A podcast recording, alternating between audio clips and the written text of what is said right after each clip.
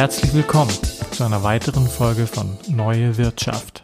Es gab noch nie so eine Vielzahl von Ansätzen und Strategien, wie Organisationen heute und in Zukunft erfolgreich sein können. Jede davon hat ihre Berechtigung. Von selbstorganisiert bis hierarchisch, von gemeinwohlorientiert bis hyperkapitalistisch. Mein Name ist Thomas Rosenstiel. Und ich bin Florian Birnkammer. Als Unternehmer, Berater und Coaches haben wir über die letzten 20 Jahre miterlebt und mitgestaltet, wie sich Arbeit in Organisationen verändert. In unserem Podcast Neue Wirtschaft reflektieren wir aktuelle Lösungsansätze und Methoden, ganz undogmatisch und praxisorientiert und nutzen die Gelegenheit, Unternehmer, Führungskräfte und Experten zu treffen, um von deren Reise in die neue Wirtschaft zu erfahren und zu berichten.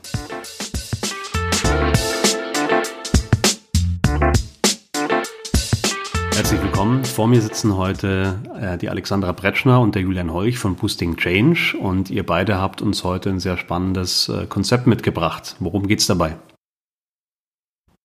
Also heute geht es um Organizational Prototyping. Organizational Prototyping beantwortet die Frage, wie können Organisationen neue Impulse sehr pragmatisch und sehr kollaborativ in konkrete Veränderungen überführen. Also wie kann ich aus einer Idee relativ schnell ein konkretes Ergebnis produzieren. Jetzt hattet ihr ja eingangs gesagt, das Thema sei relativ neu, äh, Alexandra. Ähm, was ist daran neu? Klingt mir erstmal vertraut, die Begrifflichkeiten, Organisation, Prototyping, wie passt das zusammen? Im Prinzip ähm, wenden wir eine bewährte Methoden aus der Innovationsentwicklung, dem Design Thinking, dem agilen Projektmanagement eben auf Fragestellungen der Organisationsentwicklung und Arbeitskultur an. Ähm, ist das ein Thema, das für euch jetzt mit der aktuellen Situation rund um Corona, die Zeit danach, der Diskussion um Agilität auch in der Organisation äh, nochmal zunehmend an, an, Bedeutung jetzt auch gewinnt? Ist das für euch jetzt ein, ein wichtigeres Thema geworden? Ja, auf jeden Fall.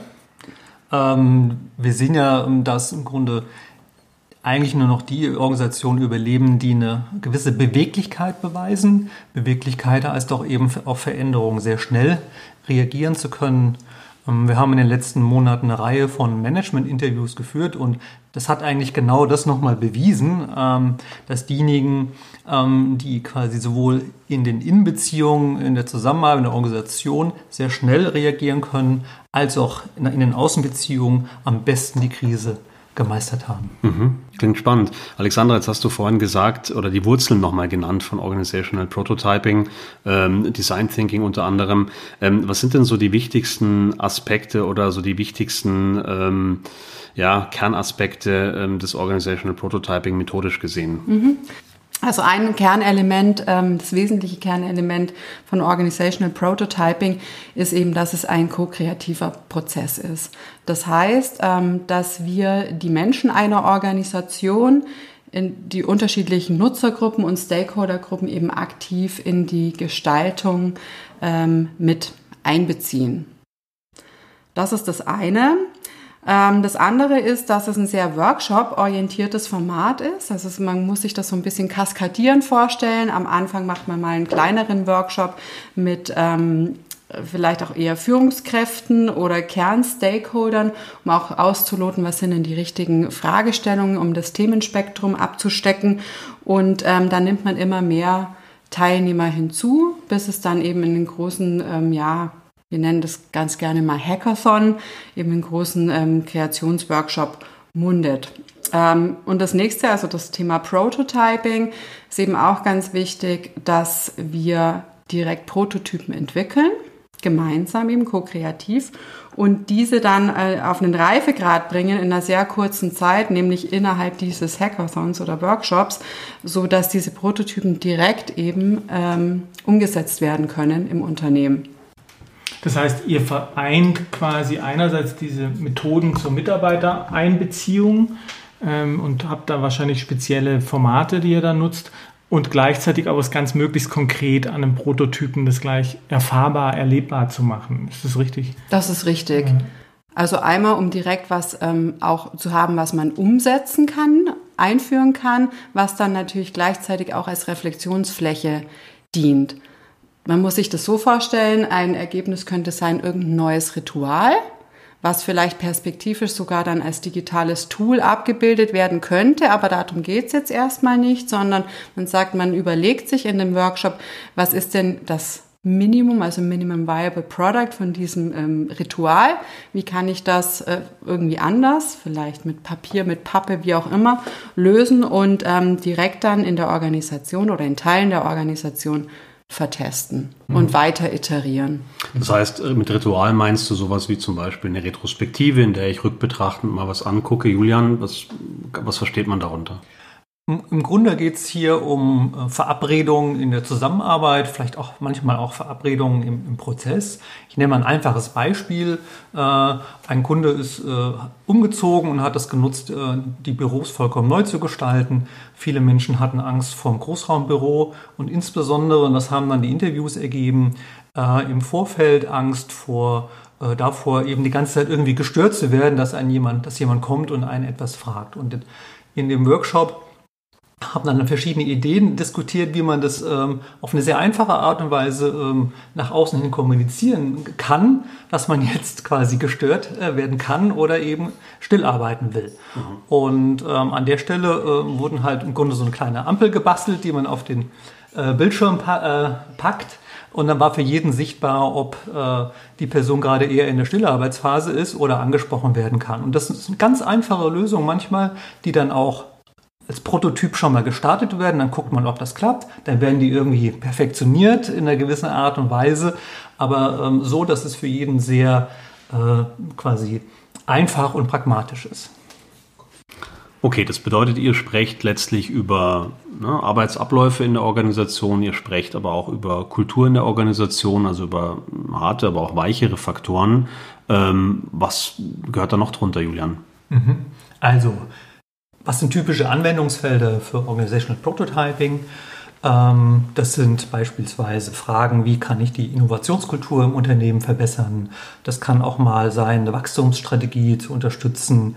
Da kann es um Aspekte von New Work gehen, gerade jetzt, wenn wir die Veränderung durch die Corona-Krise betrachten, Fragen des äh, Remote-Arbeitens und im Zusammenspiel mit im Büro arbeiten. Also ich glaube, das ist eine der spannendsten Fragen von heute. Was, ist, was für eine neue Bedeutung kann das Büro gewinnen? Man kann auch danach fragen, wie man den, den Purpose konkret ausgestaltet, also woran sich das im Konkreten festmacht.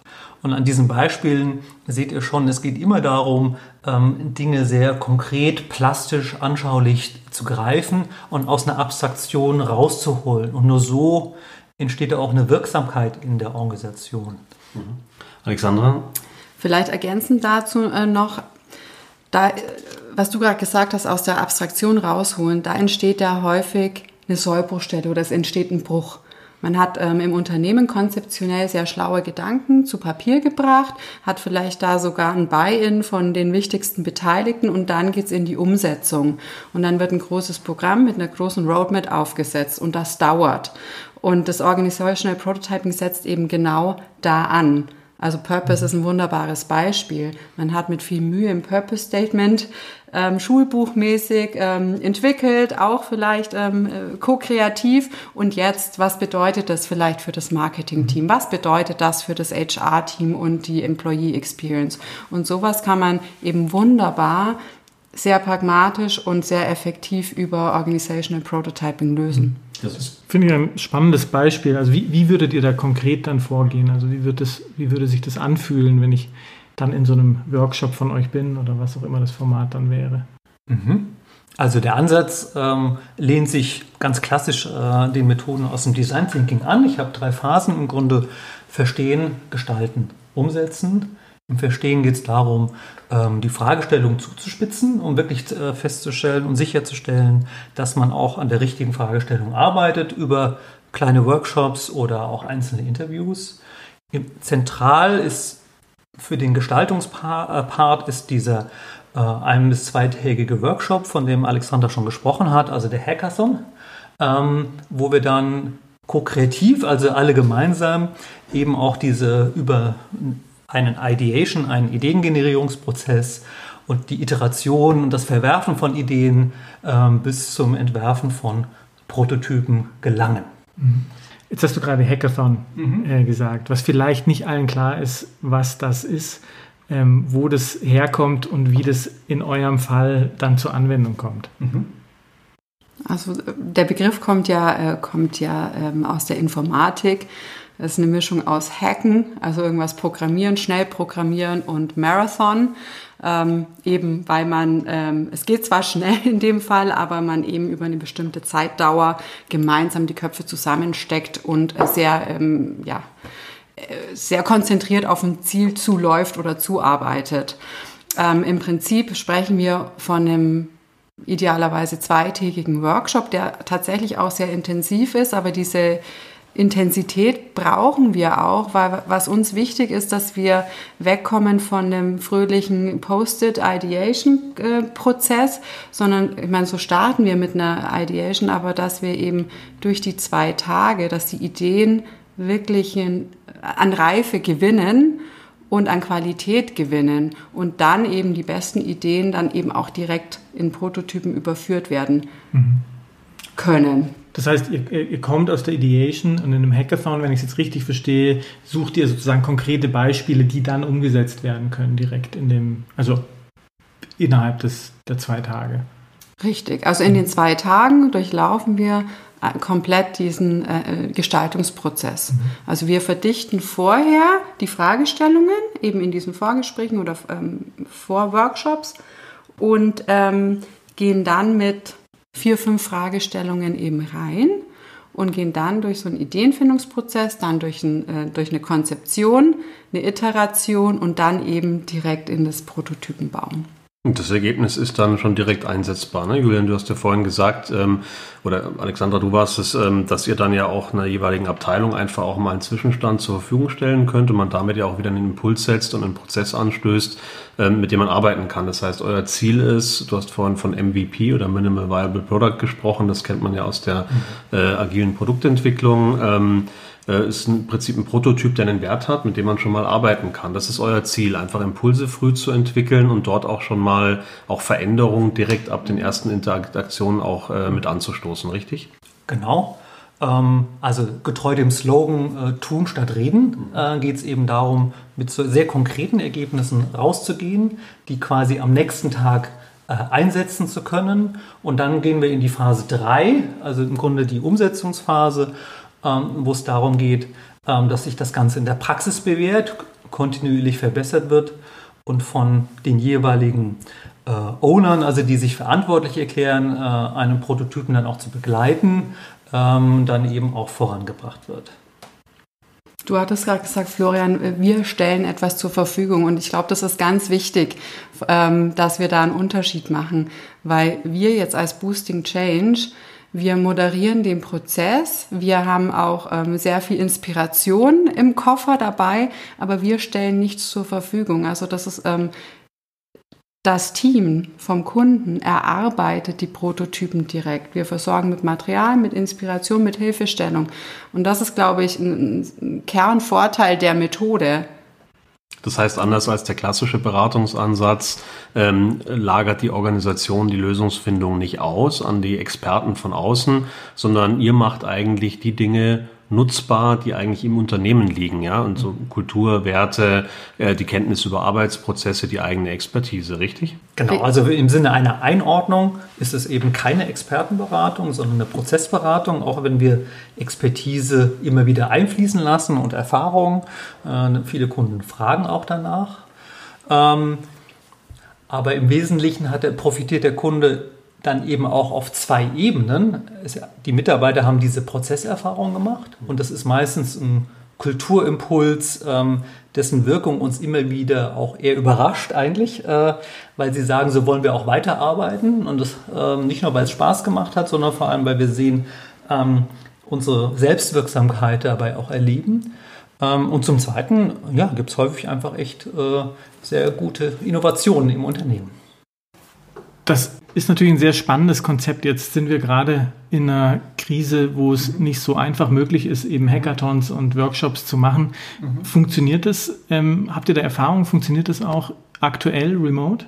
Ja, ähm, wir haben Erfahrungen damit gemacht, dass es auch remote funktioniert. Ähm, allerdings ist deutlich geworden, dass wir die Workshop-Spanne deutlich kürzer halten müssen. Also wir machen hier maximal halbtägige Einheiten mhm. und dass wir die Frage auch im Vorhinein deutlich zuspitzen können. Ich nenne mal ein Beispiel. Ähm, wir haben ein Format entwickelt, das nennt sich Power Retro, äh, äh, eine Retrospektive, bei der es darum geht, zu fragen, wie kann ein Team äh, kraftvoll durch diese Krise gehen. Also einerseits, was hat sich verändert, aber auch im Grunde, was bedeutet es für die Energie der Beteiligten und welche Verabredungen braucht es, um hier als Team gut weiterarbeiten zu können. Und da haben wir eine sehr schöne Resonanz äh, drauf bekommen. Wir waren sogar eher überrascht, ähm, wie gut es funktioniert. Ähm, also von daher geht das geht auch remote. Das heißt, es ist im Prinzip ein krisenfestes Format, das aber auch äh, in der Krise Wirkung erzeugt, ne? kann man so sagen. Das kann man sagen. Okay. Jetzt haben wir ein paar Sachen gehört, also ein paar Anwendungsfälle gehört von euch, ähm, für die sich Organizational Prototyping gut einsetzen lässt. Ne? Ihr habt am Anfang über Purpose gesprochen, ist ja gerade ein, ein, relativ heißes Hype-Thema auch für viele Unternehmen, aber auch ein wichtiges Thema. Dann habt ihr über Innovationen, Innovationskultur gesprochen. Ähm, wir haben ähm, über das Thema New Work gesprochen. ich könnte mir vorstellen, dass vielleicht so dieses ganze Thema auch ne, Umgang mit Mitarbeitern, mit äh, Recruiting-Situationen vielleicht noch ein Thema sein könnte. Und ähm, ich glaube, Krise ist jetzt auch ein Thema, wo wir, wo wir äh, uns einig waren, funktioniert auch da. Ja, einfach auch nochmal dieser, dieser äh, quasi neuen Situation ähm, Veränderung auch anzuschieben. Gibt es denn Themen oder Anwendungsfälle, für die das Konzept gar nicht funktioniert oder nicht so gut funktioniert? Mhm. Also Organizational Prototyping ist nicht äh, die allglücklich machende Lösung für jede Fragestellung. Ähm, ganz im Gegenteil, äh, ähm, tut man sich gut daran, das sehr fokussiert einzusetzen, wenn es eben um sehr äh, konkrete Impulse geht, äh, die man hier aufnehmen will, für, wofür es zum Beispiel nicht geeignet ist, sind Konfliktklärungen oder psychosoziale Themen oder wenn ich im Grunde ganze, ein ganzes Change-Programm ähm, aufsetzen oder abwickeln will. Wir sehen uns eher als sehr geeignet für einzelne Module innerhalb eines Change-Programms, ähm, äh, wenn es darum geht, äh, schnell, pragmatisch und ko-kreativ hier entsprechende Lösungen zu erarbeiten. Was würdet ihr dann noch abschließend vielleicht als die wesentlichen Erfolgsfaktoren ansehen? Ja, derer gibt es einige. Also wichtig ist natürlich, dass man ähm, ein Sponsorship bekommt von, von Personen, die auch ähm, ja, eine Handhabe haben oder ein Mandat haben, danach die, die Prototypen noch weiterzuführen oder eben ähm, Kapazitäten bereitzustellen, weil es hört ja nicht auf nach dem Workshop. Also die Prototypen, also man sehr ergebnisorientiert, aber die leben ja weiter. Das heißt, ähm, da wird Feedback gesammelt, die werden iteriert, vielleicht werden Prototypen dann auch gestoppt oder neue Prototypen entstehen. Und dieser äh, Prozess ähm, muss ja weiterhin moderiert werden. Da muss sich jemand drum kümmern. Wichtig ist natürlich bei so einem ko-kreativen Prozess, dass alle äh, wichtigen Stakeholdergruppen und Nutzergruppen mit ähm, teilnehmen und ähm, ja, eben auch so ein Commitment auf diesen, auf diesen Exper Experim ein Commitment auf diesen experimentellen Ansatz und auch zu so sagen, okay, wir sind uns bewusst, dass wir in so einen Fail- und Learn-Approach reingehen und mit, äh, mit der MVP-Denke auch unseren Frieden machen und nicht den Anspruch haben, wir müssen jetzt ähm, ein perfektes äh, Produkt in sehr kurzer Zeit eben herstellen. Prima, spannendes Konzept. Ich danke euch beiden oder wir danken euch beiden, dass ihr heute bei uns wart und uns Einblick gegeben habt in Organizational Prototyping. Sehr gerne. Danke, dass wir kommen durften. Sehr gerne. Bis bald, sagen wir mal. Bis bald. Bis bald.